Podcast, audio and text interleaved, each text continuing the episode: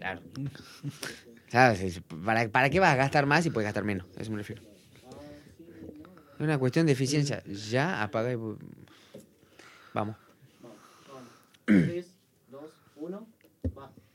Bienvenidos a cada uno de ustedes al podcast más escuchado en toda la comunidad de Namekusei. Bienvenidos a cada uno de ustedes al podcast más escuchado en toda la comunidad de Namekusei. ¿Qué tal gente? Bienvenidos al podcast número 4 de Algo que Decir de parte de AQD Staff. Estamos en compañía de Ángel Portillo, él es Ángel Raúl Portillo, técnico universitario en comunicación social por la Universidad Nacional de Salta, sede regional Tartagal. Es periodista de la zona y principalmente del ámbito deportivo, relator y comentarista. También debe ser seguramente muchas otras cosas más que las vamos a descubrir en este episodio número 4. Ángel Portillo, muchas gracias por venir. ¿Cómo estás, Pedro? Gracias por la invitación. Y saludos para todos los que están siguiendo este podcast. A cada uno de ustedes les agradecemos eh, la participación, los me gusta, suscribirse al canal de YouTube, seguirnos a través de las plataformas y todas las eh, cositas que bueno estamos haciendo en las redes y que por lo que vemos hay gente a la que les está gustando y esperamos que cada día esto crezca y seamos más. Vamos a empezar con lo siguiente. ¿Quién es Ángel Portillo? Y bueno, eh, bueno, Ángel Portillo, eh, tengo 33 años. Eh, soy de nacido aquí en Tartagal, pero viví toda mi infancia y mi adolescencia en Salvador Maza. Y, y bueno, comunicador, podemos decir, más que nada comunicador, eh, periodista, hago la labor periódica de todos los días. Y un, un hombre sincero, sencillo, eh, tranquilo, buena persona, creo. Y compañero, dentro de todo, de cierta manera, tratando de, de- de estar junto a los, a los que uno quiere y a los que uno eh, quiere acompañar y, y la gente que por ahí también acepta la compañía de uno. ¿Periodista o comunicador o periodista y comunicador? ¿Qué sos? Yo soy, si me tengo que posicionar fuertemente, soy comunicador. Eh, me, me parece que hay que hacer la diferencia y bueno, después hay un, un bagaje que hay que hacer al respecto del tema de periodismo y comunicación y en este contexto donde está la carrera de comunicación. La- la- el comunicador va desde, el- desde otro sentido, va mm, eh, al hecho de poder construir o permitir construir un- un- diferentes miradas. Ujú. El periodista va a informar, va al hecho, va a tratar de mostrar la realidad tal cual es de cierta manera. Pero el comunicador trasciende eso. Va a tratar de que la persona tenga otro pensamiento, otro razonamiento para que pueda construir otra mirada. Eh, eso es lo que es comunicar. Te- te- a ver, no sé si esta analogía puede este, de alguna otra forma eh, resumir y sintetizar lo que, lo que me decís. ¿Se podría decir algo así como que el periodista ve el árbol y el comunicador el bosque? ¿O es un poco exagerado? Sí, puede ser algo, algo similar. Eh, el- lo, que puede hacer, el- lo que puede hacer el periodista eh, es hablar, eh, o por lo menos eso es lo que yo entiendo y, y creo que es la práctica, es hablar en detalle de lo que ve y de lo que es lo físico de, de lo que significa un, un bosque o un árbol. En cambio, el comunicador eh, puede demostrar de cierta manera por qué ese bosque está conformado de esa manera. Eh, de cierta manera, de cómo, cuál, cuáles son las relaciones, eh, qué se puede hacer de cierta manera, eh, qué es lo que se está, puede estar dentro de ese, de ese bosque, sin ir específicamente a los hechos, sino aquello que también está por ahí eh, oculto, lo que está. Hay una Por aspiración. ahí una dimensión más simbólica que Sí, apuntar. exactamente. Eh, Por ahí el periodista, eh, actualmente hay una carrera con el tema del periodista tratar de ir a eso profundo. Pero la comunicación es una disciplina y es una ciencia, una ciencia y una disciplina, una, sí, una mezcla de eso, una ciencia y una disciplina. Y como disciplina eh, se construye de a pares. Un- uno no puede ser, eh, uno solo no es un comunicador por sí solo, sino por el contexto también. O Y sea- hay mucha aspiración actualmente de que el periodista cree ser comunicador, pero es periodista por sí solo porque hay una- un resaltar del sí mismo. Un poquito del tema de los... O sea, marcas bien la diferencia entre uno y otro, pero uno también puede ser las dos cosas al mismo tiempo. Sí, hace las dos prácticas, hace las dos prácticas. Trata de hacer las dos En, prácticas. tu- en tu caso harías las dos cosas. En mi caso haría las dos cosas, pero eh, me trato de enfocar más a de que, a- al punto de vista de comunicar. Doy hechos, trato de ser objetivo en el punto de vista de describir los hechos, pero también hablo de la comunicación en el sentido de que por ahí eh, trato de que la, la gente que escucha, mm, todos los que por ahí me, me siguen saben que, que siempre eh, trato de llevar una mirada y, y de hacer preguntas. O sea, que la audiencia, que aquel que me está escuchando se pueda hacer preguntas. Me hago preguntas yo mismo, pero también para ejercitar de que el otro se haga preguntas. Y cuando el otro está haciéndose preguntas mientras yo me hago preguntas, lo que estoy comunicando le está llegando a la otra persona y esa persona también está generando una comunicación con el entorno o con aquello que está escuchando a través de la radio. De alguna u otra forma tenés esa responsabilidad. trato de cumplirla. Eh, de cierta manera, mi expectativa es tratar de cumplir y, y de tratar de que la mayor cantidad de la gente eh, trate de preguntarse, ¿por qué escucho? ¿Por qué hago esto? ¿Por qué pienso esto? Que ¿Por tenga qué? una mirada crítica de las cosas. Exactamente. De lo que sea, de un hecho, de una persona, de una de cualquier tipo de- Exactamente. Una cosa son los hechos objetivos, eh, que cada uno puede entender los hechos objetivos como quiere, pero no hay, eh, o sea, no hay, la- no hay comunicación si no hay una pregunta que se pueda generar a partir de uno y a, a partir de esa pregunta tratar de decírselo a otra persona. Me tocaste el tema de la objetividad. eh, me gustaría ir después, pero antes. eh, también sos relator deportivo, o sea, relator y comentarista, analista, ¿qué sos en el ámbito deportivo? Sí, eh, soy más que nada relator. Ujú. Eh, desde hace muchos años. A ver, hay, un- hay una cuestión que por ahí va a ser muy, muy graciosa. Eh, el nacimiento de, mi, de, mi de ser relator no es que empiezo la carrera de comunicación y soy relator. Me ha nacido de muy chico. Me ha nacido de ¿Cuántos muy años? chico. ¿Recordás? Cinco años, seis años. Ah, de- ah, demasiado, demasiado joven. Eh, Sí, y en mi casa, eh, voy a contar algo que creo que ni siquiera mis amigos pueden saberlo, A ver. pero eh, en mi casa eh, estaba el televisor al lado de una ventana, estaba frente al televisor así en diagonal la mesa donde estaban todos sentados, y había un espacio entre esa ventana y una puerta, había un espacio de dos metros. Yo ponía mi silla ahí. Yo miraba la televisión ahí. Mientras todos estaban en la mesa, alrededor de la mesa, mis hermanos, mi papá, mi mamá, yo me sentaba ahí. Y ese era mi lugar para ver televisión. Cinco años, seis años. Y en mi casa ha sido muy consumidora de dos cosas, de noticias y de deportes. Mi papá ha sido muy fanático del deporte. eh, entonces, Desde muy chico se desde te, muy se te chico, marcó esa... eh, sí, eso es lo que absorbí, como se dice, mamé. Claro, exactamente. Y, y el fútbol, sábados, domingos de fútbol, pasaron mirando fútbol y viendo.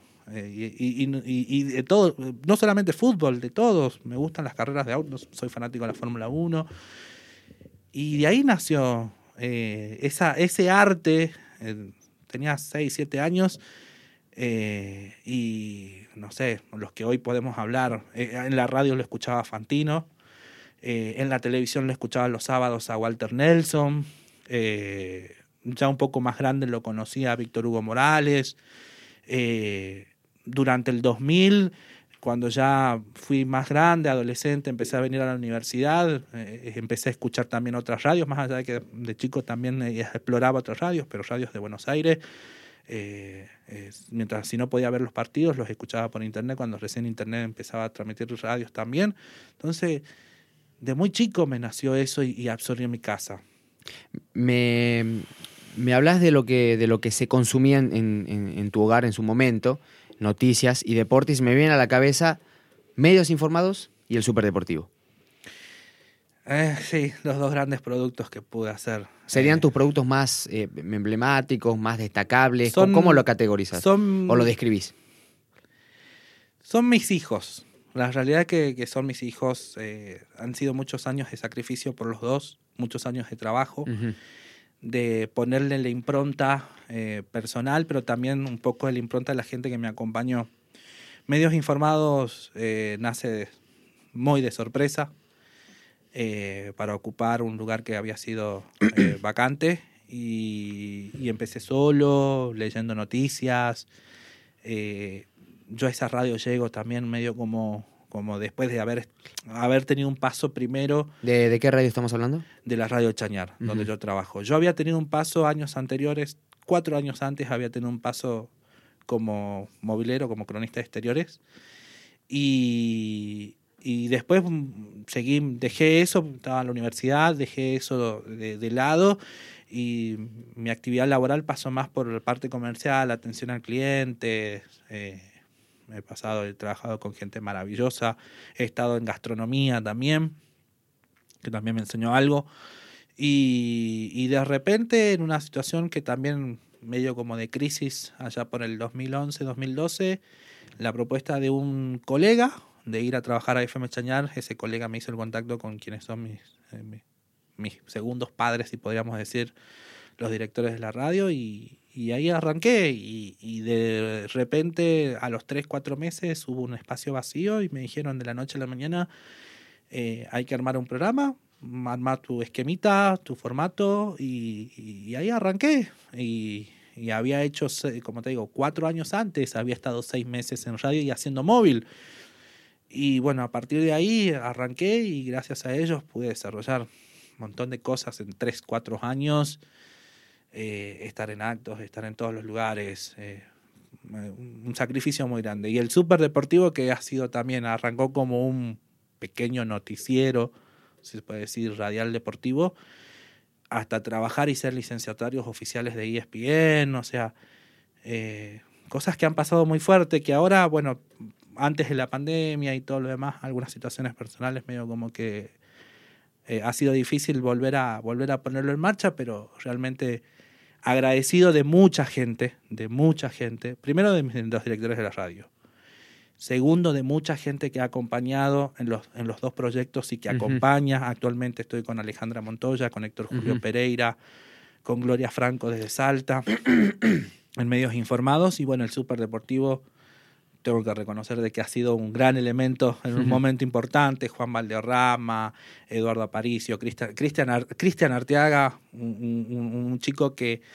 que también ha sido muy importante y, y, bueno, un, un paso también con, con algunos más, Félix Medina, algunos otros que, que han hecho importante y bueno, han sido dos proyectos. Eh, arma- Han produ- dejado, han dejado su huella en ese proyecto al que le tenés a, tanto cariño. a- por a lo mí, que- a, mí, a mí me han dejado la huella, a mí particularmente me han dejado la huella y, y que bueno, se lo agradezco de todo corazón por haber trabajado, ha sido parte y que bueno, por diversos motivos hoy el Superdeportivo es algo muy chiquito, que no, no está mal que sea chiquito por un tiempo. Claro, te referís comparado a lo que era en su momento, Sí, quizás. nos- mm, hemos trabajado, hemos tenido, hemos sido equipo de seis personas, cubrir deportes exteriores. ¿Qué lo que- nos- ah, ¿Iban a, cubrir de eventos, eventos deportivos en su totalidad? Sí, eh, nosotros hicimos, a ver, yo más allá, antes del Super Deportivo, yo anterior, en, en el primer periodo chiquito de Super Deportivo, allá por el 2014, 2015, Ujú. eh, se armaban torneos de vóley en General Enrique Mosconi. Ahí estuvimos. Eh, con Sandra Paola Gareca, con, con un chico que se, se llamaba Bauti, de Mosconi. Estuvimos ahí. eh, organizaban y traían gente de Coronel Cornejo, gente de Positos aquí, básquet. Esa etapa del básquet que es- lamentablemente no fue no terminó tan bien, bueno, esas finales en, en el complejo de en el complejo Mosconi, aquí en Tartagal. Eh, hemos estado ahí eh, relatando básquet, volei, el karting, las carreras que se hacían aquí en Tartagal, en, en la plaza. eh, na- todo, todo, o sea, fútbol, eh, ciclismo. Pasaste, pasaste por muchísimas disciplinas, muchísimos deportes. Sí, sí, sí, sí. Hemos hecho, nosotros hemos llegado a producir entre, entre 8 y 10 horas de programación, cuando estuvimos también licenciatarios de ESPN, produ- entre producción propia y la de ESPN, 10 horas de programación sábado y domingo en la radio, Es una locura. de 4 a 10 de la noche sábado, de 4 a 10 de la noche los domingos. eh, Y durante la semana también comentabas en medios informados no, eh, sí, cuestiones sí, sí. deportivas. O sea, un montón de cosas que, que, que, como vuelvo a decir, no es mío.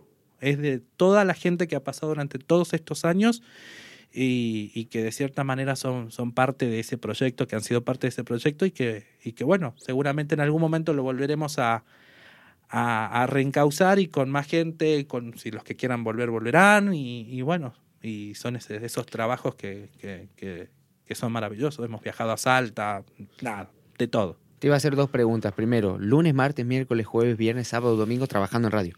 Sí, sí, sí. Y yo trabajaba más los fines de semana que los días de semana. ¿Y cómo se hace? Sacrificio. Pasa factura. Pasa mucha factura al cuerpo. Muchísima factura al cuerpo.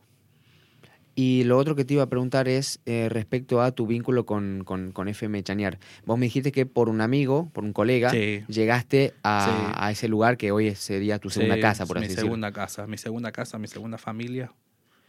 Eh, Lucas Miranda eh, ha sido el contacto y él me llevó y en la primera época yo arranqué como la famosa mesa informativa.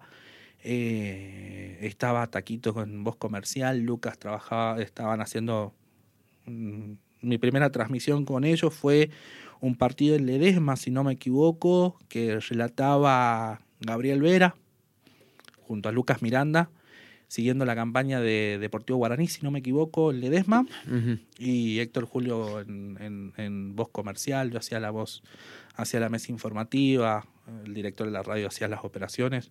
O sea, hacía, esos fueron mis primeros pasos. eh, eh, eh, pasé por todos lados, como te digo, pasé por todos lados. Fui movilero, eh, fui relator, soy relator, he sido comentarista con Gabriel Vera en la nueva época, le he sido de comentarios.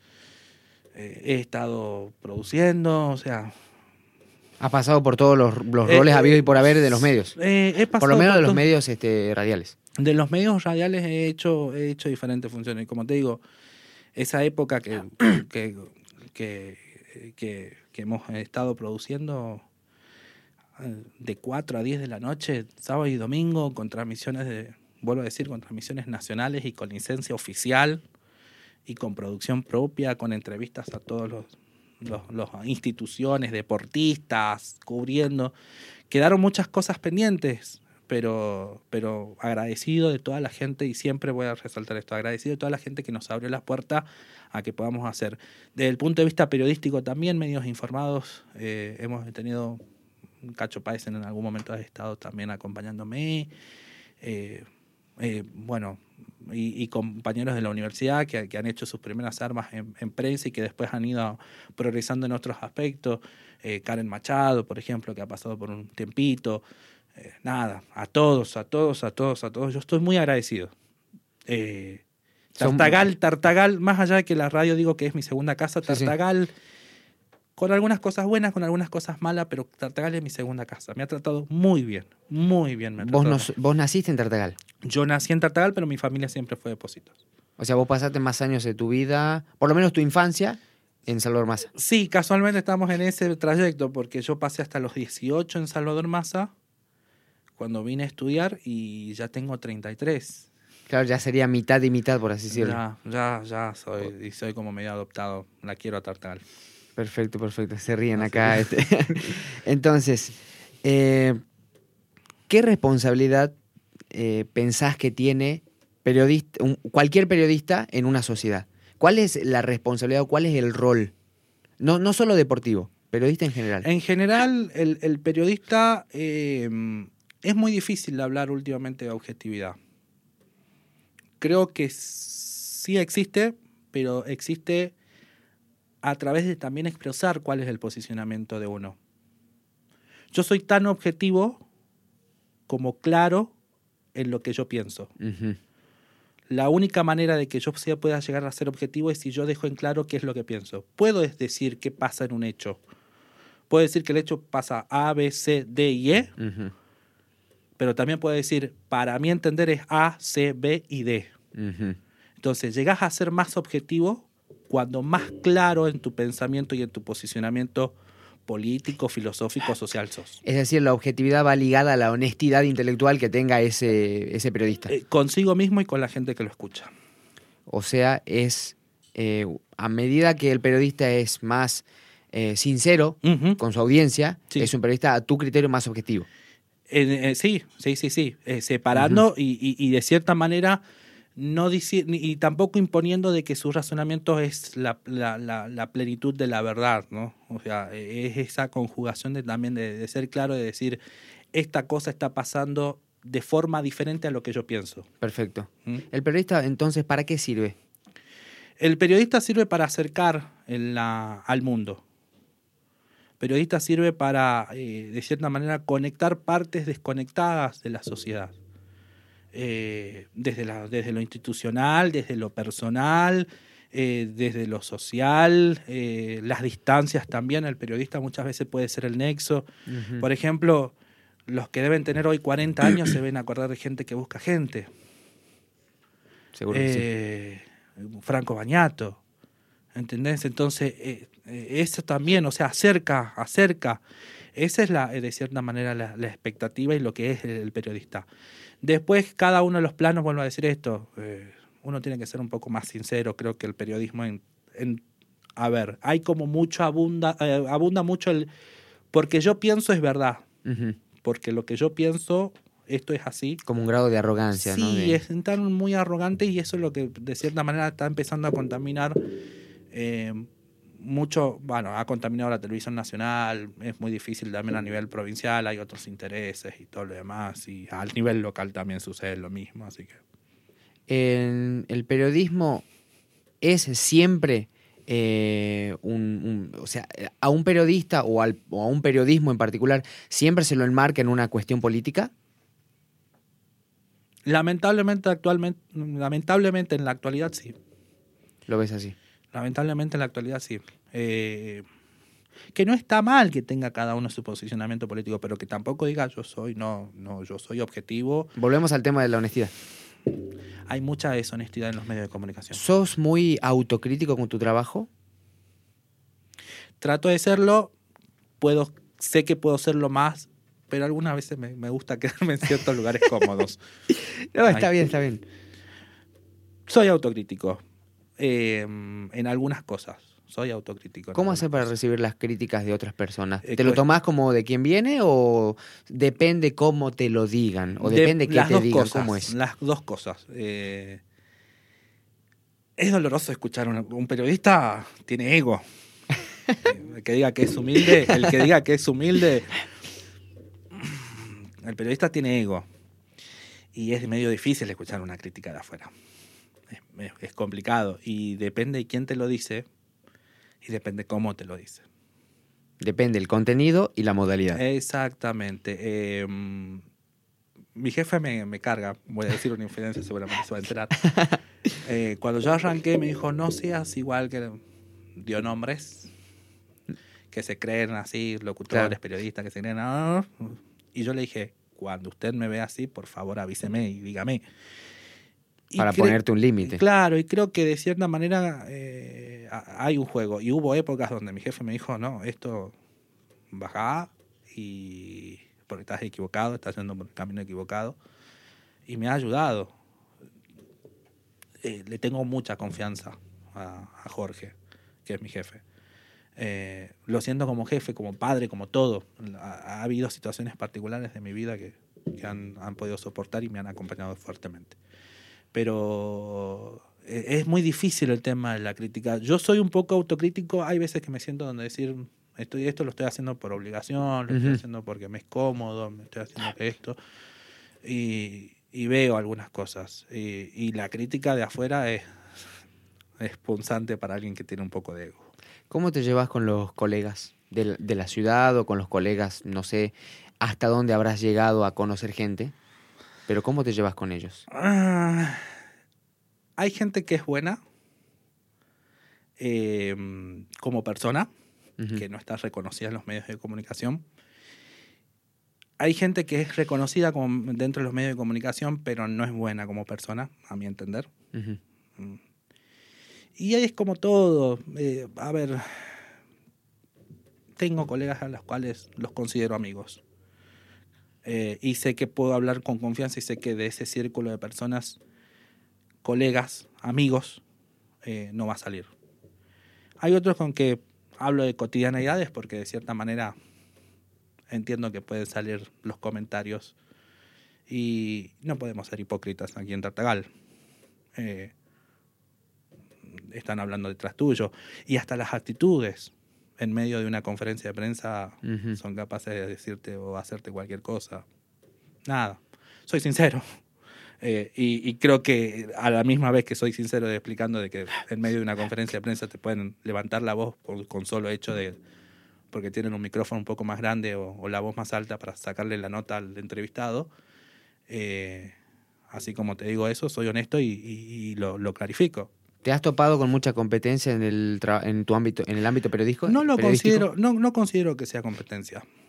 No, considero, lo ves así. No lo veo como competencia. Cada uno está en el lugar que puede estar más o menos. Esa es una discusión que tenía también con mi padre, Mm. de familia política, o por lo menos muy vinculado al- en su momento a la política con, con la familia en, en Pósitos. Ujú. Uno trabaja donde está más cómodo y donde más o menos está bajo los lineamientos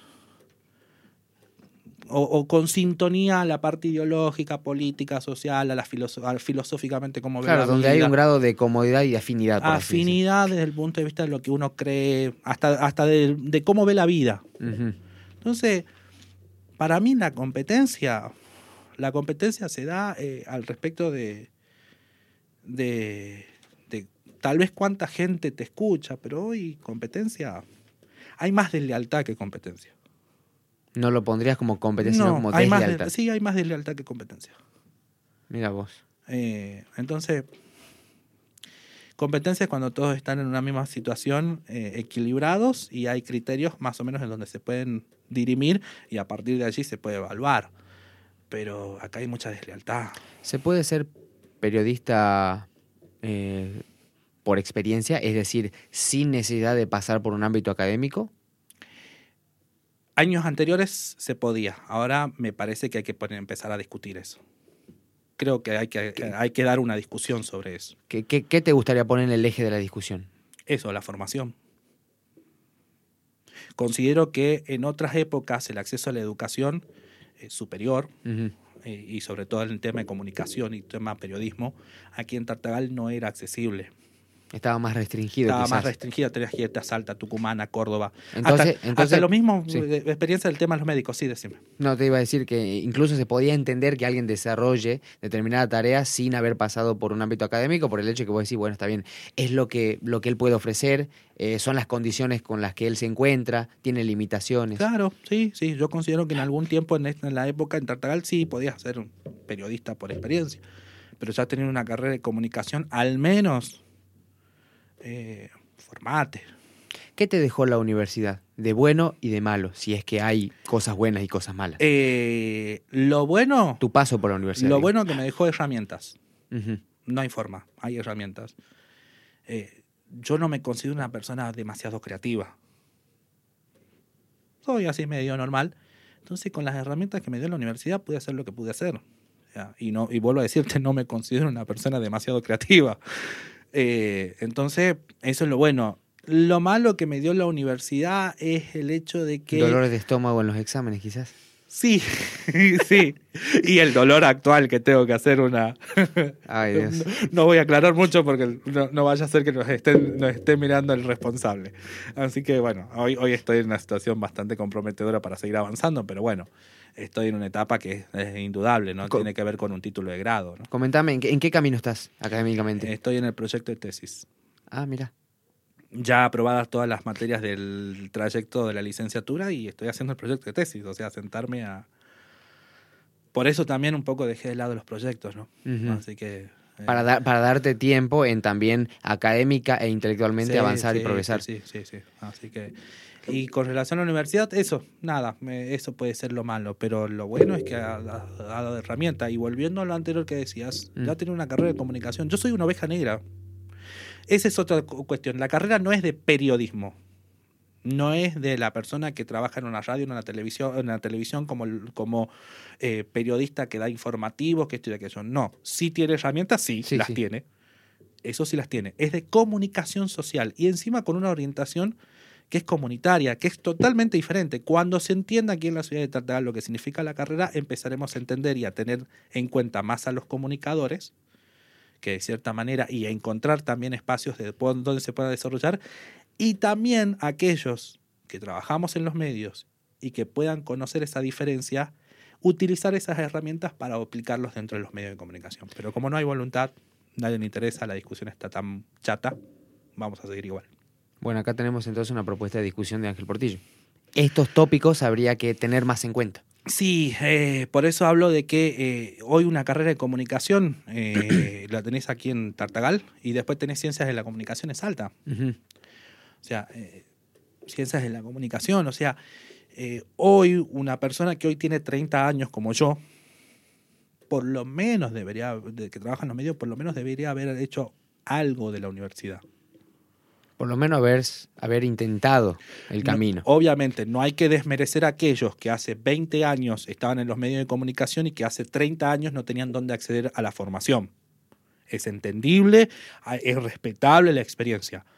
Pero hoy algo, algo institucionalizado, algo superior, algo universitario tenés que haber palpado. Tiene su grado de importancia, su relevancia. Tiene su grado de O relevancia. sea, para algo está, por, digámoslo mal y pronto. Sí, de igual manera, por ejemplo, no le quito. Mi primera experiencia siendo movilero, yo tuve que ponerle el micrófono en medio de una mochedumbre, en medio de un pasillo, a una, a una ministra de Educación. Mi primera entrevista eh, como movilero, así que imagínate. Como se dice coloquialmente, de una te tocó así. Ese fue mi debut. Ese fue tu, tu debut. ¿El periodismo o la comunicación es un arte? ¿O cómo lo considerarías? La, la labor, digo, desempeñar la labor, ¿puede ser considerado un arte? Sí, puede ser considerado un arte. Puede ser considerado un La arte. pensaste mucho. Sí, lo que pasa es que ya es muy difícil con las herramientas que tenés ahora. O sea, hoy sacar una foto es mucho más fácil. Hoy editar un audio con sonidos es mucho más fácil. Sí, sí, tenés más herramientas, es verdad. Tenés más y son más accesibles incluso. En- ¿Entendés? Entonces, armar una obra artística dentro de los medios de comunicación, dentro de lo que puede ser periodismo, tiene que ser una obra que trascienda la senti- la- lo, lo sentimental, desde la emoción. Entonces, ah, es un arte, pero Ujú. en determinadas condiciones. ¿Cuál ocupación dentro de los medios es la que más te, te da comodidad o es en la que más te sentís cómodo? relator. El relator, relator. sin vuelta. A mí dame, a mí dame relatar hasta... eh, No escuchen esto, si alguien está comiendo, tengan cuidado. Dame relatar- ad- advertencia, ¿no? Para la gente. Dame relatar una carrera de cucarachas y yo te la relato. Y te la voy a relatar con emoción. Ah, mira vos. Che, eh, no sé si a ustedes les gustaría, no sé si acá detrás de cámara también piensan lo mismo. Este, estaría bueno hacer alguna vez, alguna vez un experimento así. Una, carrera, de cucarachas. Una carrera de cucarachas. Sí, igual yo creo que sería medio complicado agarrar las cucarachas. Este, ¿cómo- No, sería muy- no, es que algo escatológico, dejémoslo ahí. No, no, no. que no. quede, lo- Pero el- para que, que para quede la idea. Para que, a ver, como te digo, cuando vuelvo a decir esto, vuelvo a decir esto, seguramente, ojalá que lo pueda ver Sandra eh, y Bauti, no sé si Bauti estará todavía en, en Mosconi. Eh, Perdón que interrumpa. ¿Quiénes son? Eh, ellos organizaban torneos de vóley Mm. Allá por el 2011, 2012, 2013, eh, en Mosconi. Eh, Como te decía, organizaban y, y estaba yo solo y tenía a mi je- a mi- al director de la radio que me ponía al aire. No, no tenía ni cooperador, no tenía ni... Claro. Y yo relataba volei. Yo relataba volei. Y había gente que se prendía a relatar conmigo. He relatado volei solo, básquet solo. Te iba justo a preguntar qué solo, habías relatado. Karting solo. Y después he relatado también eh, básquet, he relatado con Lucas Miranda. eh, eh, he tenido después otros compañeros. Bueno, motociclismo también, ¿no? Motociclismo. Te ha tocado este, relatar Sun Race. Sun Race, he estado en el Me Sun. Race. Eh, entonces, a mí, a mí me encanta relatar. Yo soy como, vuelvo a la historia primera de, de- de- de eso. Cuando yo me sentaba frente al televisor, mi papá me tenía que decir, callate. callate, porque yo estaba escuchando, mientras relataba, me aprendía los, de los, los, los nombres de los jugadores y, y iba tratando de seguir el ritmo del quien por eso mm, por eso te decía Walter Nelson. Bueno en ese momento estaba Araujo eh, había un montón de, de otros periodistas eh, pero yo escuchaba y seguía los, los- y, y mi papá me decía callate callate callate tenía siete años seis años siete años. Aprendiste relato por, por, por experiencia, por oído. Por oído. Por oído por oído. Y después uno va, de cierta manera, en la práctica lo va, lo va acomodando. Perfeccionando. Sí, lo va, lo va ¿Te, se- acomodando. te sentabas a practicar, digamos, hasta hace un par de años o no? ¿O lo hacías en. o, la No, práctica era, tu, era si es durante por- tu jornada de si trabajo? es por practicar, si es por pensar como práctica, no lo he practicado. Mm. Si es pensar como práctica, si, es, sí hubo momentos que por ahí tengo ciertos, cierto, sé, hice archivo y hay, hay partidos que yo tengo en la mente y recuerdo y que sí los repaso. Por, a- por error o por acierto los repaso. Me gusta repasarlos cada cuánto repasarlos. Para Pero así- mantenerte con las ideas frescas, por claro, así decirlo. exactamente. Y, y lo que, a ver, me apasiona el deporte. Eh, me, me gusta mucho el deporte, me gusta muchísimo el deporte, verlo. Practicarlo, en algún momento practiqué vóley en la secundaria, después en básquet, pero nada. A- a- me ven sentado y es porque no he progresado en el resto. Eh, A propósito, entre gustarte el deporte y relatar deporte, eh, ¿el, depor- el, el relator tiene que ser necesariamente un deportista? ¿O tiene que haber practicado el deporte para entenderlo, para hacerlo bien, correctamente a nivel profesional? ¿O no es necesario? Eh, a, a tu modo de ver. Sí, puede ser, puede ser que lo haya, o sea, tiene que tener, por lo menos, tener a alguien que lo haya practicado, sea profesional o amateur, que esté inserto y que haya tenido experiencia en la práctica, estar al lado de esa persona y poder haber estado, decir, bueno, a ver, esta es una pelota ovalada, por ejemplo en el rugby, esta es una pelota ovalada. Que la haya tirado, que la haya botado, que vea como pique, eso es de cosa. O sea, tener ese vínculo con alguien de esa disciplina que más o menos le haya podido y le haya dicho, mira, toca esto, mira, esto se patea así, esto se patea así. Algo por lo menos de eso eh, ayuda mucho. Ayuda mucho. Eh, eh, es como el- el- el- la, la regla rajatabla, tenés que estarlo. Mm, Y sí, no, no, no es nada. Pero sí tener a alguien que por lo menos te pueda explicar. Y escuchar sobre todo a aquellos que son deportistas y que, y que hablan y que, y que están marcados. Ahora, a ver, aquellos que estamos lejos, porque bueno, rugby uno puede hacer, pero hay otros de otras disciplinas que por ahí, eh, de cierta manera, son muy difíciles porque no están acá en el Tartagal, entonces eh, tratás de escuchar, ver eh, los videos y todo lo Claro. demás y, y tratar de buscar explicaciones en internet de gente que haya o deportistas de esa disciplina y bueno, así aprendés. Se me ocurren varias cosas eh, respecto a eso último que me contás. Eh, ¿Cuál es el, el deporte que más disfrutas relatar? Que, que, que, te sentís más cómodo, más a gusto. Bueno, Y- el y- fútbol. fútbol. A mí me gusta relatar fútbol. Es lo que mejor se te da. Eh, es lo que mejor se me da el fútbol. Eh, he tenido partidos muy buenos, creo, gracias a Dios, y he tenido partidos muy desastrosos relatando también. No, no. Has tenido tus altibajos. Eh, eh, sí, y en diferentes situaciones. Eh, he transmitido bajo lluvia, con una tormenta, con viento, con Uh, todo lo demás. no Eh, he forma. transmitido bajo el rayo del sol. No hay con qué. He estado por todos lados. Y ha habido partidos que por ahí sí eh, me han salido un poquito mejor y hay otros que no. Y bueno, se aprende de las dos cosas. ¿No te ha pasado nunca algún problema con la garganta, por sí, ejemplo? sí, sí, me pasó Sí. una vez. Sí, me pasó una vez. Eh, quedé. eh, tuve que cortar y me- después me preguntaron por qué cortaste o por qué pasó ese corte, porque me quedé direct- directamente sin voz. Eh, hubo gente al lado que no se estaba portando bien y eso me provocó un corte. Y tuve alguien que, gracias a Dios, me dio un vaso de agua porque si no terminaba muy mal. ¿Y qué es lo que has rela- qué es lo que no has podido relatar que te gustaría relatar en algún momento? Uh. O bueno, ¿qué cosas? Porque por la expresión supongo que son varias. Eh, a ver, ¿vos me decís por disciplinas o por eventos? Si es por eventos, tengo para darte una lista grandísima. Bueno, Si vamos por- primero, vamos con la lista más corta, que supongo que es la de los deportes. Los deportes. Y después vamos con las de Eh, eventos.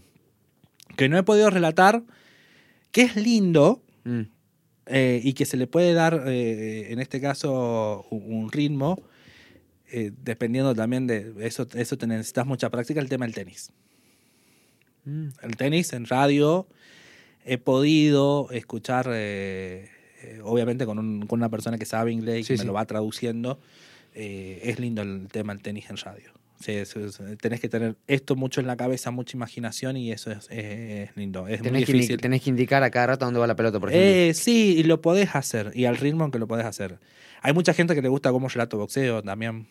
Te he escuchado Eh, relatar boxeo y personalmente boxeo, me gusta, no personalmente sí. eh, mucha gente que le gusta relatar boxeo. Pero, perdón, Hay te- gente que le gusta más el boxeo, como relato más boxeo que como fútbol, por ejemplo. Pero perdón, te interrumpo porque do- ¿hay, alguna forma de ver tus o escuchar tus relatos hoy en día Hoy en día... eh, que no sean directos? O sea, digo, ¿hay algún archivo así público que vos digas, Tengo por ahí, hay que, tengo que buscar... eh, pero no los tenés publicados?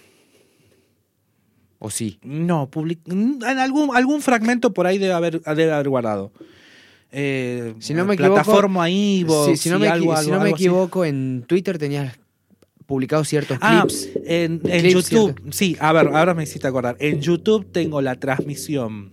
Está la transmisión de un partido del año 2016-17, si no me equivoco, de la Sub-15. Un partido que hicimos eh, en eh, el Ingenio Tabacal, cuando jugó el seleccionado de la Liga Departamental de San Martín con la de la Liga del Bermejo un partido que se jugó creo que un miércoles un jueves, tuvimos que transmitir y armar un... Ahí, ahí trabajó Juan Valderrama, Eduardo Aparicio, trabajaron un montón, Roxana Quiñones también, una amiga.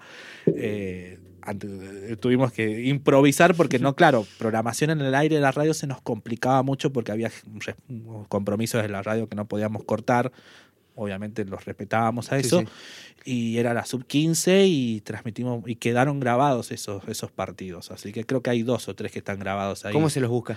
Eh, en el perfil de YouTube del Super Deportivo que deben tener dos videos, tres videos. Ah, perfecto. Bueno, pero hay por lo menos para la gente que Sí. invitamos a la gente a que si quiere chusmear y ver. Y de boxeo, y de boxeo están, están los videos que en algún momento hicimos transmisiones de veladas. Están Mm. en, en el, en el, en este caso en el Facebook. Hay que buscarlo en el Super Deportivo y hay alguna, algunos videitos por ahí. De fútbol, primera división, fútbol de, de la liga, eh, tengo que ver eh, dónde está. Y lo que sí está publicado, Mm. y que lo tengo que buscar bien en la página, en una página que se llama iVox, creo, está lo del Mundial. Sí, sí, es la plataforma de podcast, la- eh, la, mm, creo que ahí está puesto el del Mundial 2014 de Brasil, la, la, la tanda de penales entre Argentina y Holanda. Ah, mira. Porque yo relaté un mundial, o sea, esas locuras mías, relatar un mundial solo. eh, Ah, estaba solo. Sí, y para el colmo, es- por eso digo, eh, yo tengo que ponerme a relatar, o, o no relato ningún partido del campeonato, o relato todos los partidos del campeonato. ¿Sos de alguna u otra forma obsesivo con que si hago las cosas las hago bien? No, por cábala. Ah, por cábala, a ver, a ver, porque- Explícame eso. El Mundial 2014 llegamos a, la a las semifinales por penales. Llegamos a la final. La final no la relaté.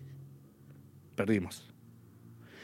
La Copa América, bueno, la Copa América me pasó al revés. Eh, no transmití el primer partido en las Copa América Centenario, que también Ajá. estuvimos ahí. Eh, no, esa la hizo ESPN, que esa no la hice. Eh, el Mundial de Rusia me pasó lo mismo. Lo- el partido contra Francia no lo, relaté, no, lo no lo relaté en la radio, lo relaté por internet, que también debe estar en el Facebook, debe estar grabado. Eh, y, y ahora no estoy ahora estoy zafando porque no estoy relatando Copa América, entonces digo, la cábala es o relato todo o no relato nada. Así que si Argentina sale campeón no relatando nada, me quedo tranquilo que es No o no, o sea- relatando todo o relatando nada. Así que Ah, bien, bien, no, no, a Argentina es muy difícil que la relate. O sea, ¿te comprometerías entonces para el Mundial de Qatar? Me comprometería para el Mundial de Qatar. O, sea, ¿te comprometerías en no tocar, no, no, no, No relatar relat- nada no o relat- relatar o relatar todo. Es así, es así. Sí, Le ver, digo, ¿no? sabe- estoy pensando seriamente que si Argentina llega por la Copa América, llega a la final, no relatarla. No relatarla, no relatarla porque me ha pasado eso. Eh, un, un partido que no lo relato al aire de radio, eh, el campeonato de Argentina queda en el camino. Alterar el orden es mufa, entonces, básicamente. sí, Al- sí, alterar sí, el... sí, el alterar la la frecuencia sí, o permanencia. Sí, sí, sí, sí, exactamente. ¿Qué relataste acá en Tartagal? Ya sé que la pregunta es, es muy larga, pero digo, ¿qué, qué torneos de fútbol, torneo de, de barrios, liga departamental, boxeo Fútbol local? relaté, ¿qué? eh, el fútbol relaté. Eh, bueno, fuimos a cubrir sub 15, que hasta Salta. En la- Ujú. El 2018 fue la final en Salta, fuimos hasta, hasta allá. Liga departamental de fútbol, campeonato de los barrios. Son los tres en fútbol. Eh, en básquet hubo dos o tres torneos que se armaron en aquel momento también. Ujú. Eh, volei también se armó en algún momento, se armó. volei se armó. Eh, Clásica San Antonio, San Reis. Karting. karting. ¿Qué más? No, no me acuerdo más porque pero hice, hice de todo, como te Y digo. dejando de lado lo de- lo- lo- lo- los relatos este, deportivos, ¿qué coberturas o relatos hiciste? Eh, ya, ya sea eventos, movilizaciones eh, y ese tipo de cosas. Bueno, eh, Sé que, bueno, ya desde por sí me respondo una parte de la pregunta. Sé que estuviste en el Trichaco. Sí, eso era algo tradicional. Yo, yo estuve en el primer trichaco, el que se hizo en Santa María. Primer trichaco allá por 2006, 2007, no me acuerdo muy bien el año. No, yo tampoco me. Eh, me yo no conocía, el Chaco yo no lo conocía, eh, ya tenía 12, 13 años. Fui con familiares, ahí conocí el Chaco y estuve en el Trichaco y estuve ahí. Y después no pude volver más al Trichaco hasta que em, llegué a la radio. Cuando llegué a la radio, volví eh, y es, es para mí es maravilloso. Y, y es, es una cosa también sacrificada, pero el contacto que te da con la gente eh, es maravilloso. Hace O que valga la pena sí, tanto valga la, esfuerzo. valga la pena el esfuerzo. Eh, por ahí también la organización del Trichaco es medio como muy mezquina porque sabemos que, el- por ejemplo, hay una cadena, una radio nacional, o sea, una radio de cobertura nacional Sí. que tiene exclusividad con ciertos artistas y todo lo demás. Pero no me he privado de poder por lo menos sacarle un hola como te va, por ejemplo, a la Sole Pastoruti, Ujú. que es hermosa, maravillosa. Eh, a Leodán también un, un buenas noches. Ah, al Palito Ortega también algún que otro buenas noches. Eh, en el último Trichaco, bueno, una nota extensísima con el chaqueño y lo tuve en esa noche, en esa noche lo tuve a Lázaro Caballero y a Jorge Rojas, eh, y al Indio Rojas, perdón, a, Sí, sí. a Lucio, a Lucio, sí, a Lucio y a Lázaro en la misma nota, riéndonos de todo, porque bueno, en ese momento no había pandemia y Lucio iba a ir a, a Formosa porque Lázaro estaba armando un festival similar, estaba con intención de armar un festival similar, o sea, eh, eh, lo del Trichaco también es otra, otro mundo maravilloso. En el caso nuestro, en el caso particular mío, es, es- es- es- ¿sabes, sabes lo que, sabes, sabes cuándo la emoción de, más allá de que es para nosotros no, es no ver el, el festival de frente del escenario, sino de costado, pero escuchar a la gente cuando los escucha a los artistas, cuando el, el- público ovaciona y, y- y hay momentos en que vos sentís que el público está efervesciente y, y está muy emocionado con lo que se ve, eh, más allá de que no lo puedas ver, por lo menos a mí me, tras- me transmite y es una cosa maravillosa. Y el, el ambiente es diferente, obviamente, ¿no? El ambiente es muy particular, mucha gente va ahí a, a festejar y a despabilarse y a desconectarse de muchos problemas, ¿no? La radio, trabajar en medios te ha otorgado muy buenas experiencias Sí, sí, sí. sí. que no podrías haber conseguido, quizás de la misma forma o con la misma frecuencia, si no, hubiese estado, si no hubieses estado en medios. Eh, yo te digo una cosa, eh, el otro día, bueno, el otro día, hace un tiempo largo, cuando pasé por una situación muy difícil de, de, de salud, a la gente amiga yo le decía, hoy ya me puedo morir tranquilo. Porque, a ver, hace rato hablabas de qué eventos. A mí me gustaría estar, por ejemplo, hoy en, en el, en el partido de Andy Murray, hoy ganando en 5 sets después de una lesión, me encantaría. Los que ven deportes saben de lo que hablo. Sí, sí. Eh, o, por ejemplo, eso en el aspecto deportivo. En el aspecto. en el Más aspecto cultural Más, más cultural, eh, no sé. eh, festivales. Me encantaría estar en los festivales. En algunos festivales. A nivel internacional sería maravilloso. Eh, Rock in Rio en algún momento me parecieron espectáculos mm, eh, impresionantes. Eh, tengo esos detalles de querer estar en diferentes lugares, pero, pero a mí lo que me importa es haber tenido la oportunidad de hacer lo que a mí me gusta hacer, más allá de que sea chiquito o grande. Hay un- una frase que dice un periodista deportivo que se llama Julián Brico, lo, lo burlaban en el Mundial de Rusia, le decían, ay, qué lástima, él estaba en Rusia, Eh, ay, qué lástima saber de que eh, hoy estás relatando a Francia y dentro de una semana vas a relatar a Tristán Suárez. Y él le responde, un equipo de tercera, cuarta división Sí, en- sí. en Buenos Aires. Y le dice, peor es trabajar, amigo, porque esté en una cabina, sea en Rusia o sea en, Al- en- en Almagro, lo que, a mí- lo que a mí me gusta es relatar. Y nadie me quita eso, peor es trabajar. Y para mí yo sigo esa filosofía, peor es trabajar. Relatar, Vos no, tra- O- vos no trabajás. yo sí, puedo decir que trabajo, ¿no? Eh, pero Pero no lo sentís como una presión de cumplir No, horario, no, no. de tener que rendir cuentas de algo. No, No, no, no, porque sé que sé que puedo. Tengo gente que me acompaña, los del equipo directivo de la radio, Mirta y Jorge, eh, saben lo que, lo que puedo dar. Cuando me piden que exigirme, me exigen, y cuando no, me dicen relajar, relajo, relajo y, y, y eso no me, no me preocupa, no, no, me- no- me estresan otras cosas del entorno, sí, me pueden llegar a estresar. Por ejemplo, pero- una consola que anda mal, por ejemplo. Sí, sí, pero Que no te da, toma el micrófono, pero Sí, de ahí lo que bien. es preparar, producir. a mí me salvó la vida la radio. Así de fuerte. A mí me salvó la vida la radio. Por eso los quiero y los amo. Ellos, digo mi jefe como una forma protocolar, Sí, sí, sí. pero Mirta y Jorge son mis segundos papás. Me han cuidado. A mí me salvó la radio. ¿Por, por qué decís que te salvó la radio? Eh, hubo dos momentos, dos o tres momentos muy particulares de salud mía. Ujú.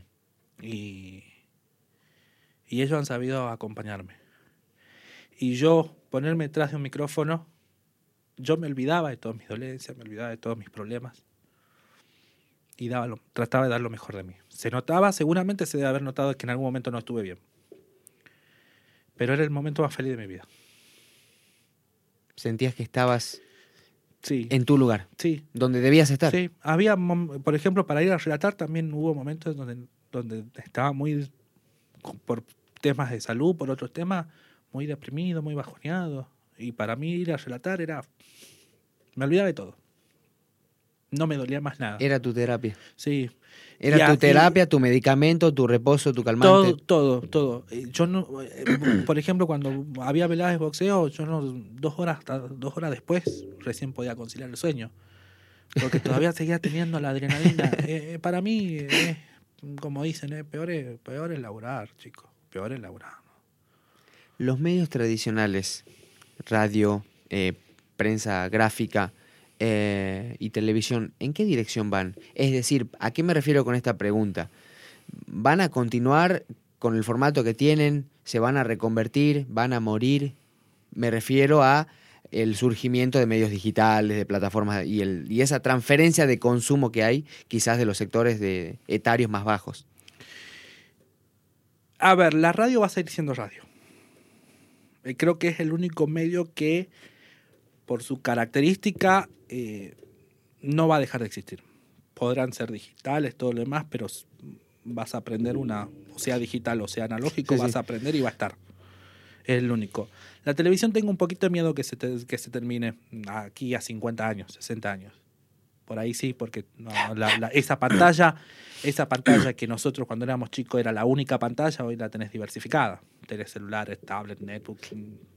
Y además el mismo contenido de la televisión eh, lo tenés en esas otras pantallas. Entonces por ahí hay la televisión medio como que. Y la, y la, y la gráfica se está muriendo.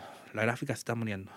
O sea, le ves mayor predominancia a la radio en término medio a la televisión y en término más cortoplacista al- a la prensa gráfica, Sí, sí, sí. sí. en ese orden.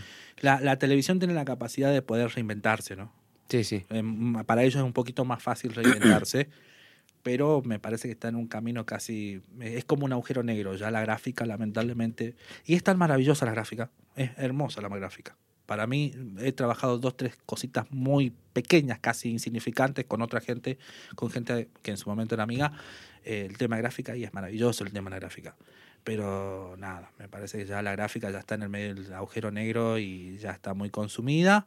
La televisión creo que va camino a eso, pero todavía tiene capacidad de reinvertirse y tiene que ver con, con, con un poco también con la gente que por todavía hay gente creativa. Eh, todavía hay gente creativa, aunque la quieren. en los últimos años igualmente hay varios programas que han quedado como muy, muy, muy así como faros, pero son faros de la, de la poca creatividad. Y la radio, la radio va a estar. ¿Por qué la radio? Porque digo que la, la radio vos no necesitas Estar concentrado al 100% en esa actividad, en ese y consumo. no necesitas más, o sea, no necesitas más. O sea, eh, ¿cómo te puedo decir? La televisión, si no tenés un cable, una antena o haya una- un agente transmisor, eh, no vas a poder ver. La radio es mucho más masiva. La, mucho, la radio mucho más masiva, barata más, fácil, incluso. más barata y más accesible. Entonces, por, yo a la radio le veo mucho futuro. Digital, analógica o como sea, Sí, pero sí. le veo mucho futuro. ¿Qué opinión te merecen los podcasts? Bueno, este es uno, ¿no? Pero Eh, los podcasts me parece que de, de cierta manera vienen a, a entrar en la profundidad de la, de la personalidad. Como, A ver, a ver, como- ¿Qué significa eso? Eh, cada uno va en este mundo tan dinámico, va- las personalidades se van moldeando. La, la persona va moldeando con los gustos. Y encima, como que te ofrecen tanto, entonces elegís toda una cartelera. Y cuando hay personalidades tan definidas, el podcast viene de cierta manera a reafirmar esa personalidad. O sea, vos elegís el podcast porque te gusta el contenido que te da. No es que te lo viene a imponer como la radio, o no es que te lo viene a imponer como la televisión, o no es que te lo viene a imponer como no el es mismo que concepto. giraste una perilla y te tocó eso. Exactamente. Sí. Eh, ya se terminó el, el 3.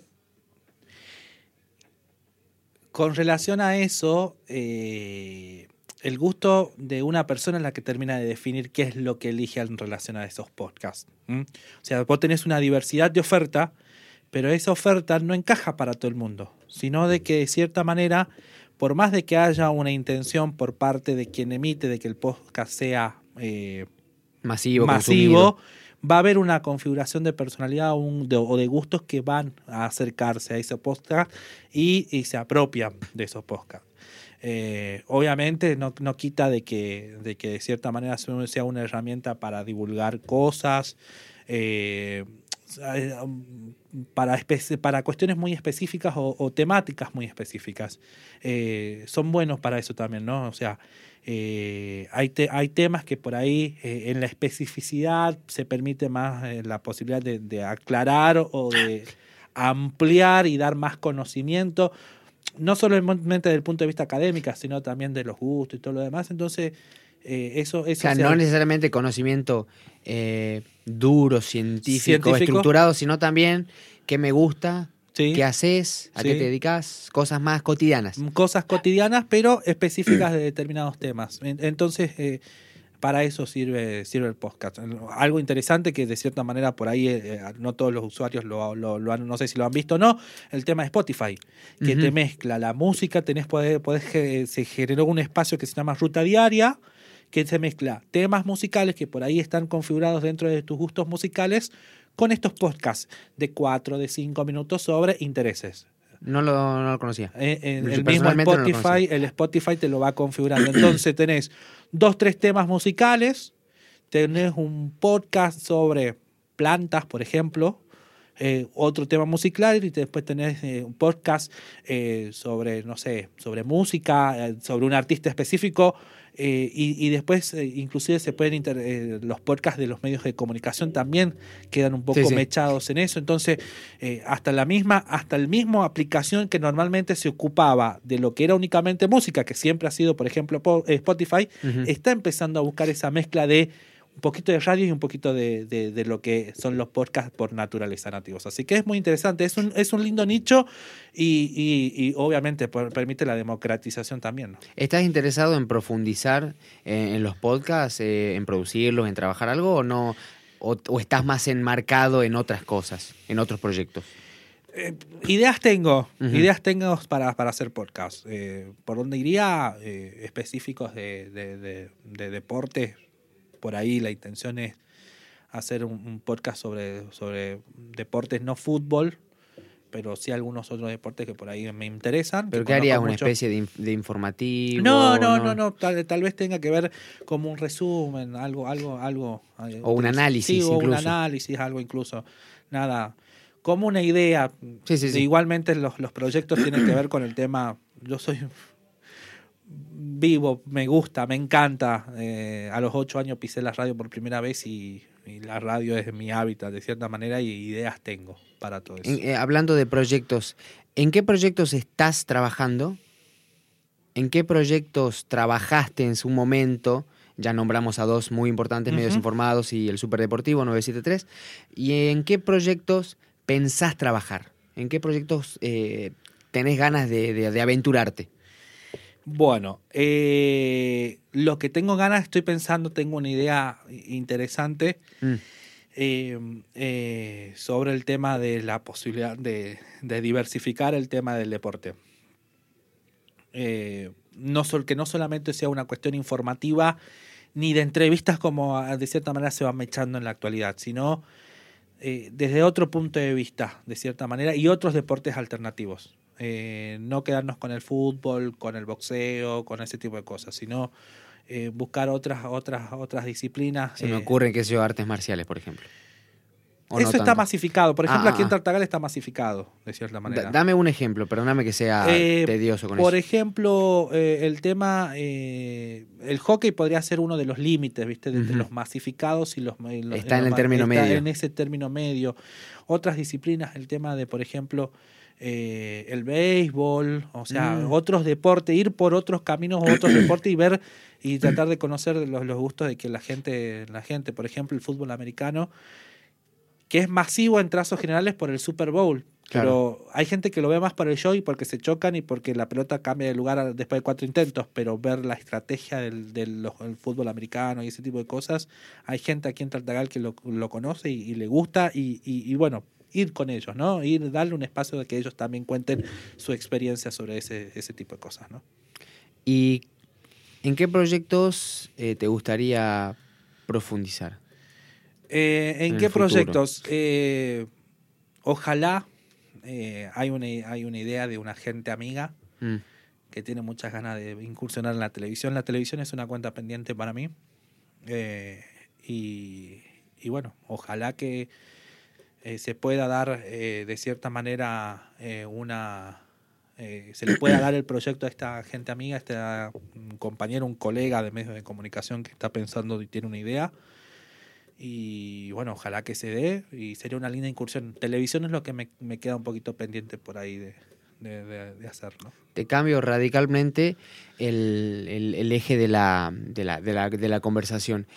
Eh, Ángel Portillo tiene una filosofía política marcada. ¿Qué piensa de la política? ¿Se dedica a pensar la política actual?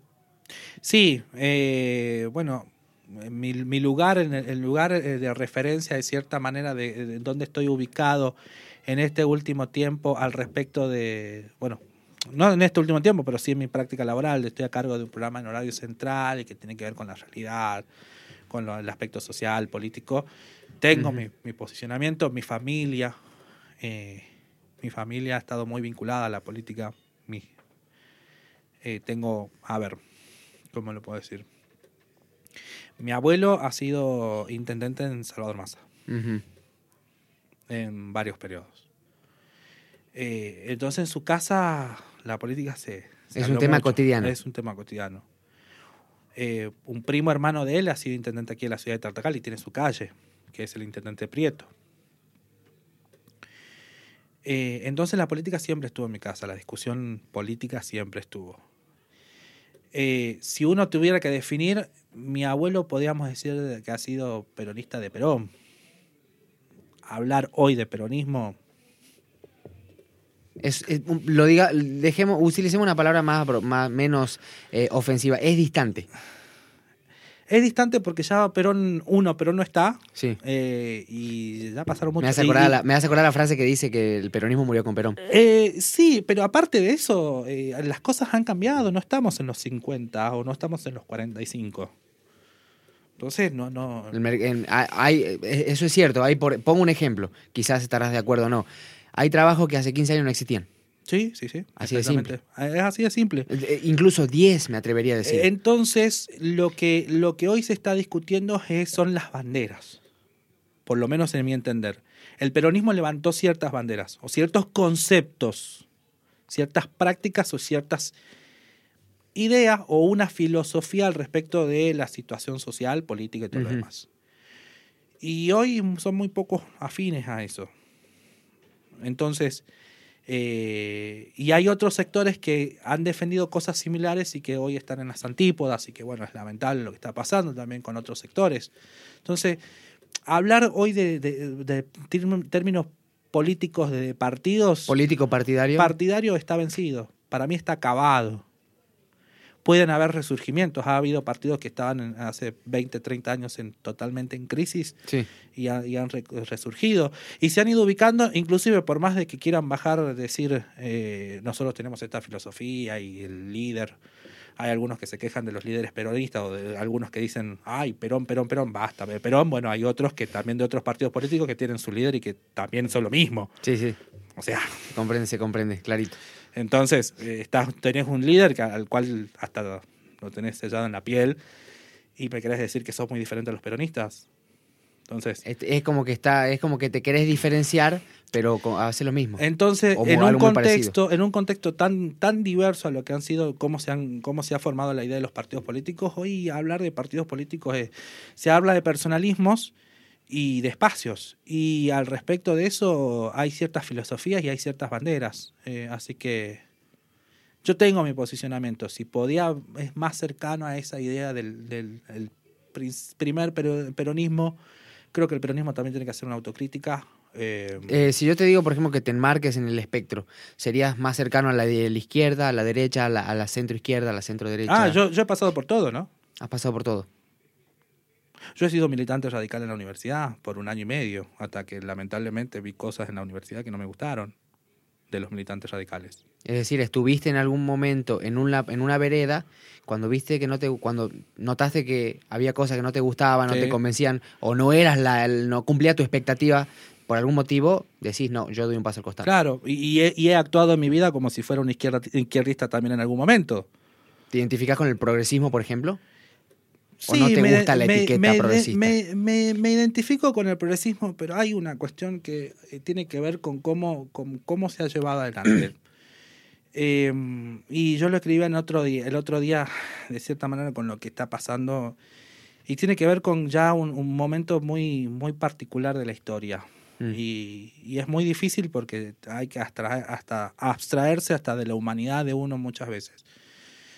Eh, los de la derecha te corren con la República, pero ¿cuál? La República del status quo. De un Estado supuestamente benefactor en la defensa de la República, pero hay una situación de que la pirámide queda así como está y hay muy poca movilidad. Y por otro lado te, te- te corre el progresismo, muy progresismo de izquierda y revolucionario. que- Muy ya de corte marxista, lo dirías. no sé si de corte marxista. También a eso hablar del marxismo ya está anacrónico, ya es viejo. Por eso te digo que es hasta un nivel de abstracción, hasta de humanidad lo que está pasando. Eh, O sea, lo que estarías diciendo, y me co- corregí si estoy equivocado, tu especie de crítica es, te identificás más con el progresismo, pero al, pro- al- así- a gran parte del progresismo le decís, hay que poner los pies sobre la tierra. Sí, exactamente. Hay que Así, fijarse en la coyuntura. En la coyuntura hay que fijarse en las coyunturas. No puedes ser totalmente extremista. Bien. O sea, tan al extremo no te puedes ir. O Derecha sea, es mala palabra. Eh, a ver, eh, se- la- la- algunas veces la derecha es tan derecha que termina cayendo en la izquierda en prácticas de izquierda y la izquierda Ujú. es tan izquierda que termina cayendo en prácticas de derecha. Entonces, eh, los extremismos, y hoy, está, y, y hoy está todo exacerbado de esa manera, ¿no? O sea, y, pero no, no solamente pasa aquí, a ver, eh, me acuerdo un par de años atrás, eh, y, y no sé cómo este último tiempo no he estado muy atento a lo que sucede en Estados Unidos, pero hasta la primera elección de Donald Trump, eh, eran republic- los, los, los históricos republicanos defendiendo algunas cuestiones que los democráticos eran, eran propios de los, demo- de los demócratas en Estados Unidos. Y gente representante de los democráticos dentro del Partido Republicano y haciendo el, tic- Claro. el- y haciendo y, y participando de las de los de los de las reuniones del famoso TIC, eh, TIC Club. De- a ver, de lo que, a lo que te referís es a que a veces uno hace esa diferenciación entre, este, entre River Boca, lo pongamos de esa manera, ¿no? Sí. River Boca, y a veces en la cancha de River tenés jugadores de Boca, en la cancha de Boca tenés jugadores de River y, no sí. sabes quién grita el gol de quién, por ejemplo. A eso te Exactamente. referís. A eso es muy, difu- muy difuso. Es muy difuso y hay que bajar un poco y calmar un poco los ánimos. ¿Qué es lo que le falta a la dirigencia política en general? Argentina, por lo menos. En general, tranquilidad. ¿Tranquilidad para qué? ¿Para tomar decisiones? ¿Para leer el comportamiento y el humor para- de la gente? Sí, traer la tranquilidad para tomar decisiones, tranquilidad para leer el comportamiento de la gente, tranquilidad. Pero porque enfrente hay un monstruo como es la comunicación en todas sus facetas. No solo, O sea, no solo medios de comunicación, sí, sino ponerle también... los medios de comunicación, pero de todas sus facetas, porque a partir de la comunicación, la comunicación está también en esa disyuntiva. Está, la comunicación se está, se está está en un proceso de transformación actualmente, motivado por, los, por, las, por las tecnologías. Te pregunto, eh, ¿qué, qué opinión te merecen los, me- los movimientos sociales, eh, los movimientos feministas eh, todo este, y los movimientos indigenistas, por ejemplo? Los movimientos, los movimientos desocupados creo que, por lo menos aquí en la región, hubo un momento hace un par de años, dos, tres años, que estaban empezando a tener una, de cierta manera, eh, una transformación de la práctica. Eh, ya no era el corte de ruta, sino pensar de otra manera el reclamo. Y empezaron a movilizarse, no directamente ir a cortar. No sé qué pasó en el medio, se cortó esa trampa. Para mí era un, por ese camino. Ese era el camino que, el- por el que los tenían que movimientos ir. sociales tenían, tenían que, tienen que salir de esta cuestión de los cortes de ruta. Creo que hay alternativas, creo que hay posibilidades, creo que hay vías para reclamar, creo que hay otras prácticas para hacer. Me parece que ya está desgastado el tema de los cortes de ruta.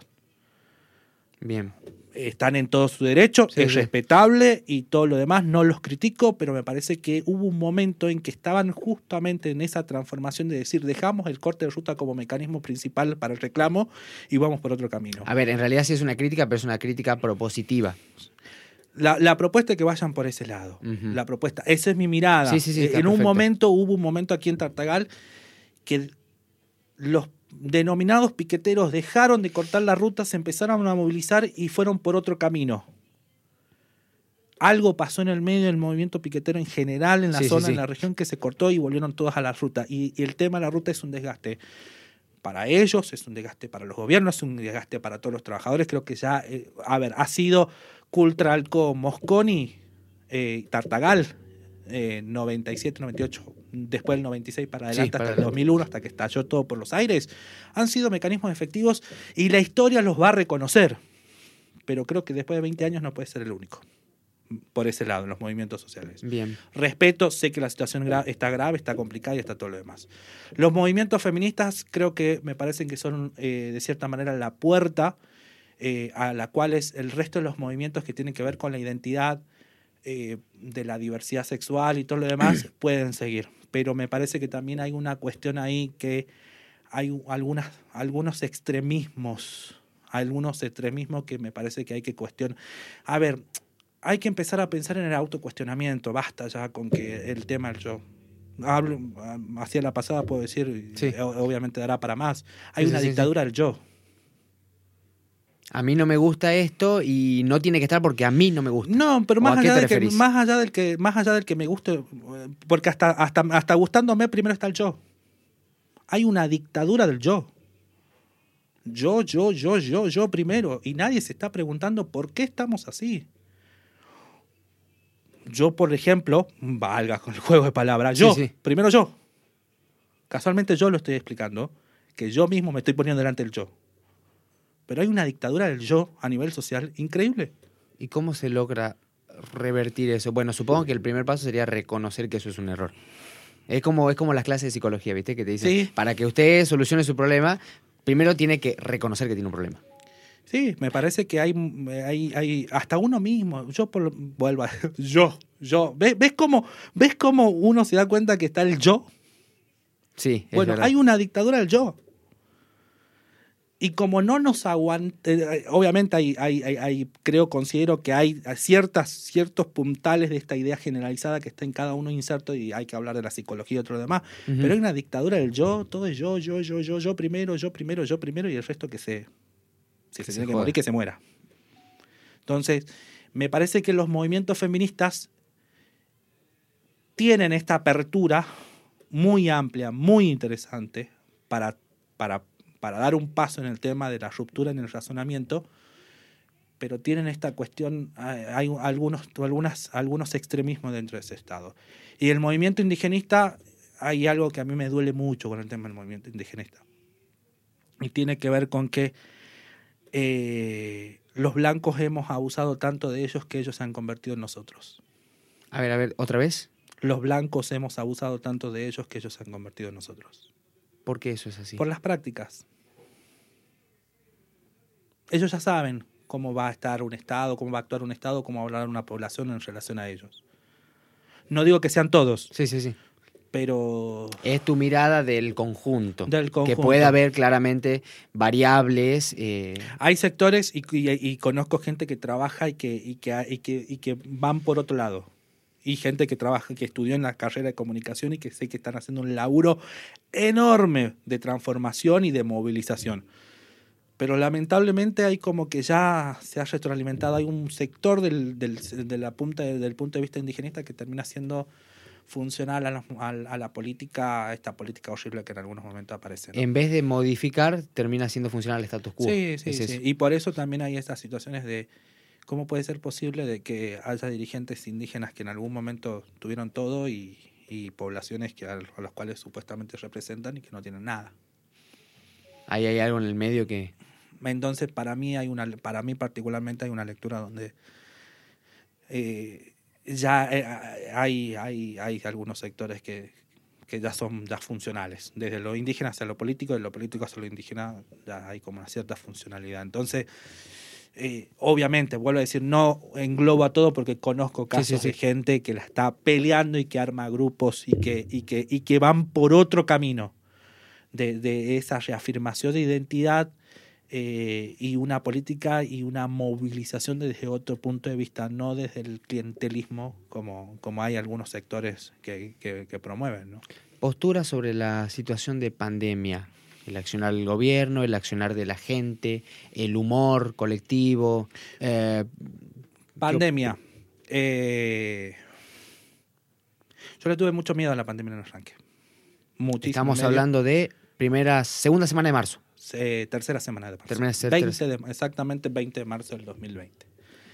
Eh, ahora la respeto un poco más, por eso este, me siento un poco más seguro, por eso estamos en este ámbito y, te agradezco por la invitación. Pero yo la respeto mucho la pandemia. Es decir, no te atemorizás. Sos cauto. Me atemoricé al principio, soy cauto y hago una lectura. Y eh, hay cosas que hizo bien el gobierno y otras cosas que hizo mal.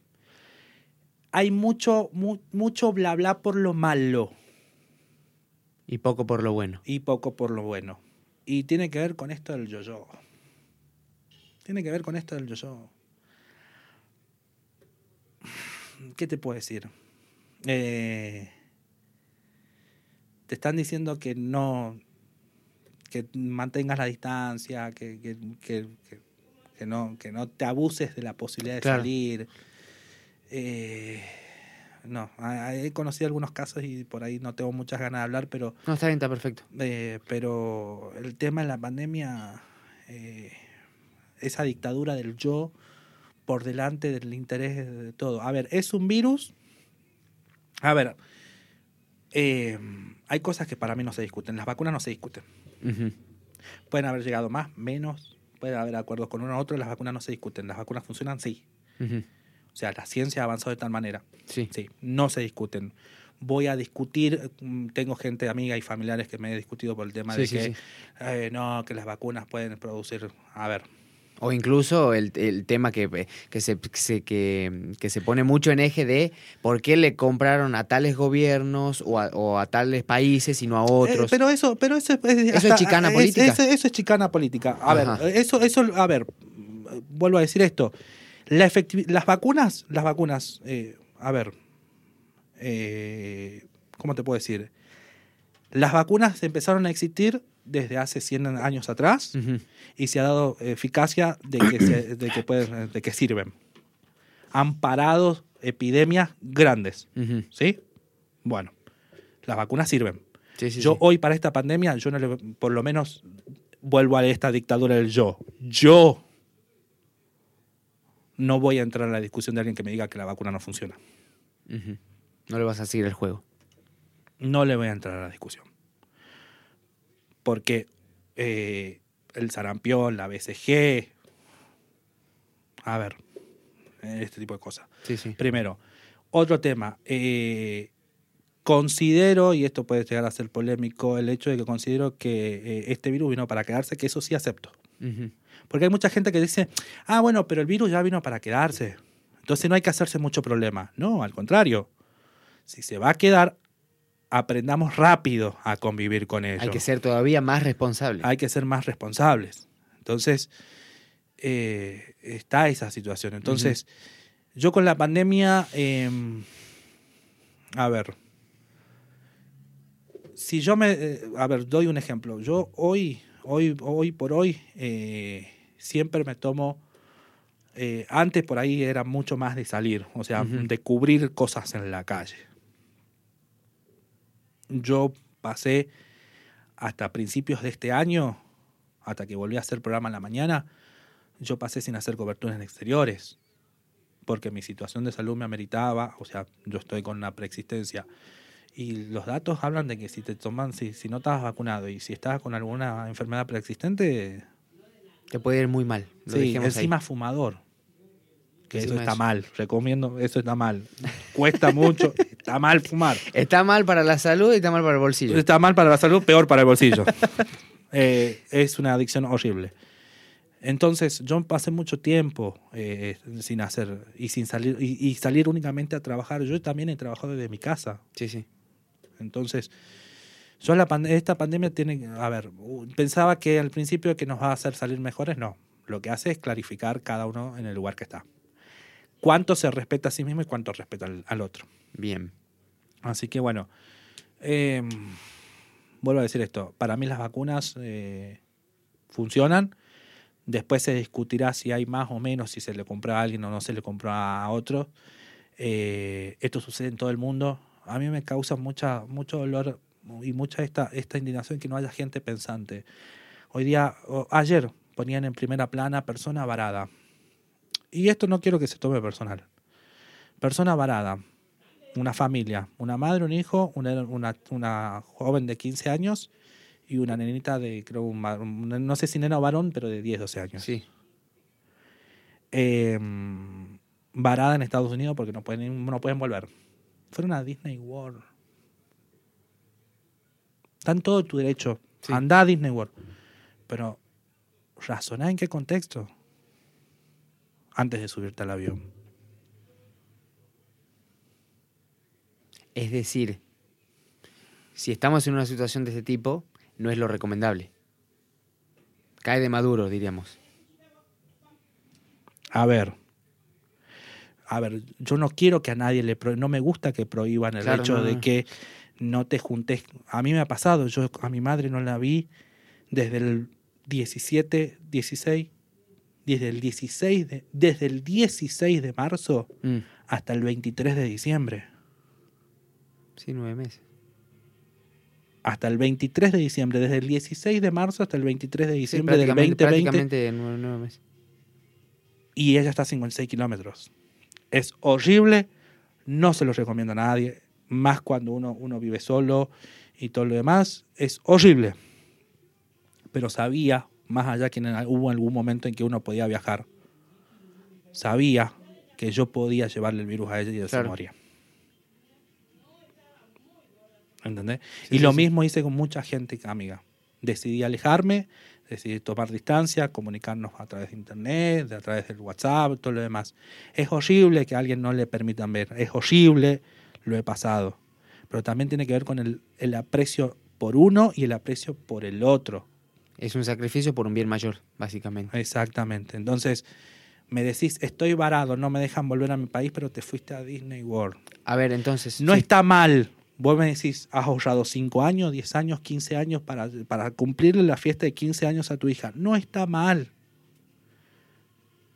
Pero está gente muriendo por un virus que no sabemos dónde está. ¿Mm?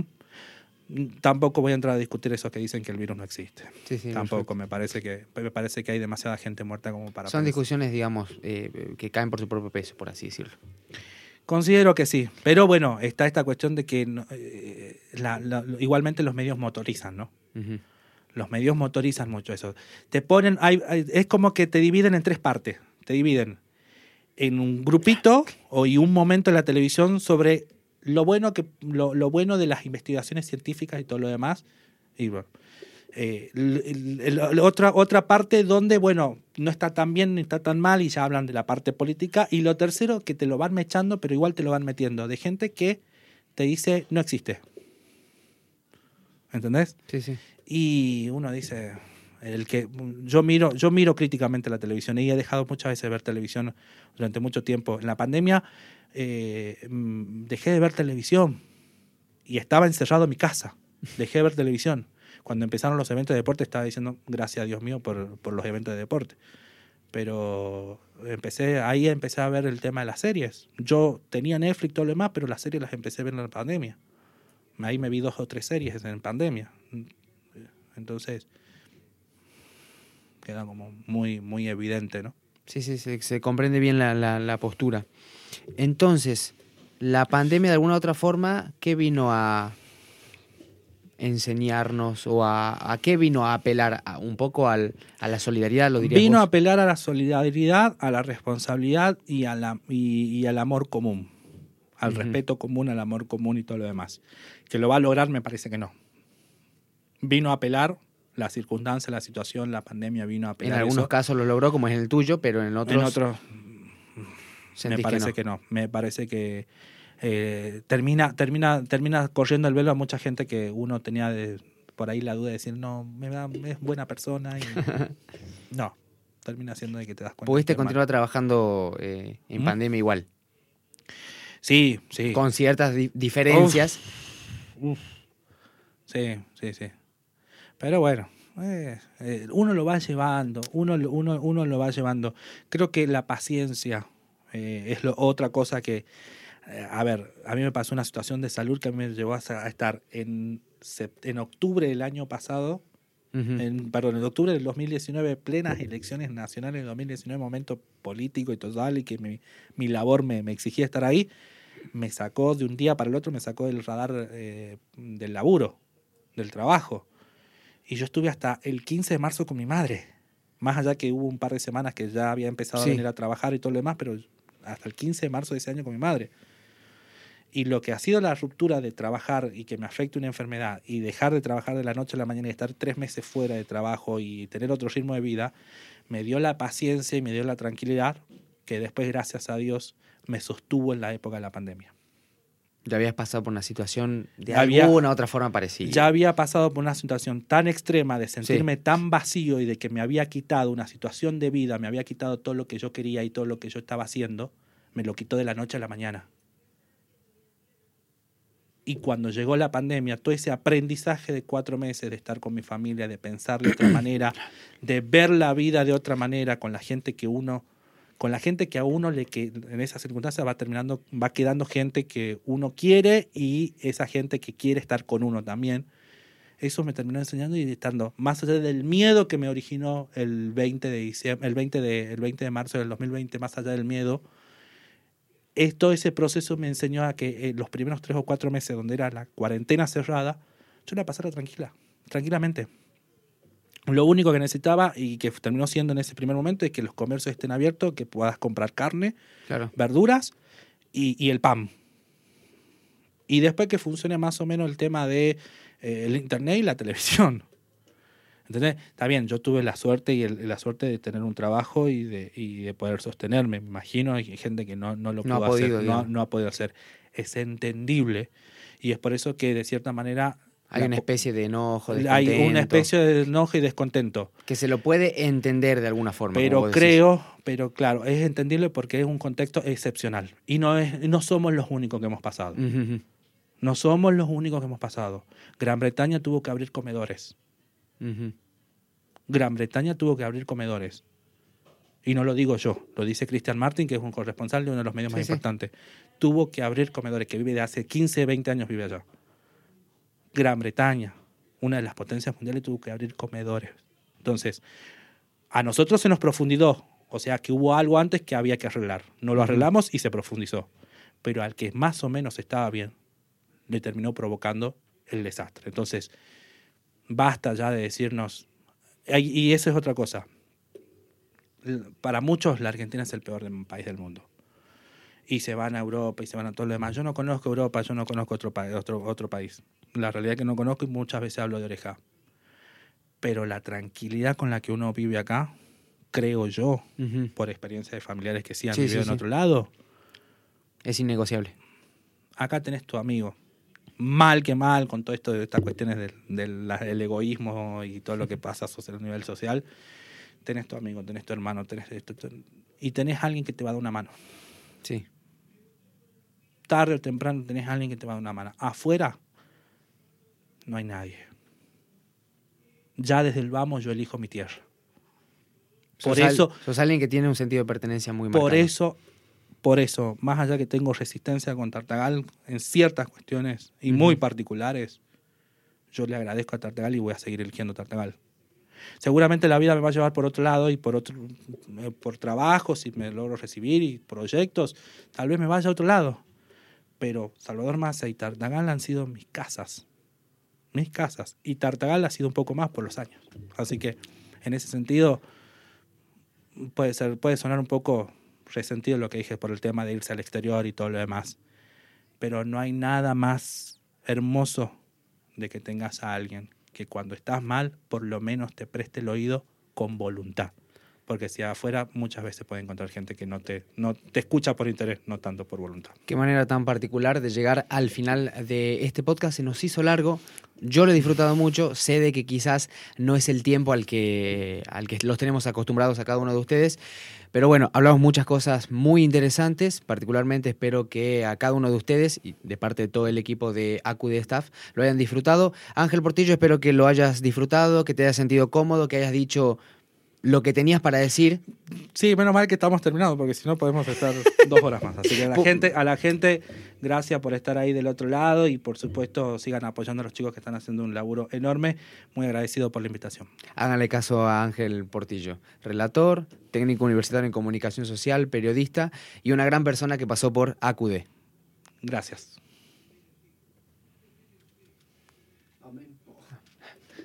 Perdón, perdón. Yo sé que es, yo sé que es muchacho. Lo que pasa es que, No, está bien. está lo que pasa es que, que tiene mucho para, para hablar, entonces no lo quería acordar, no quería dejar de lado.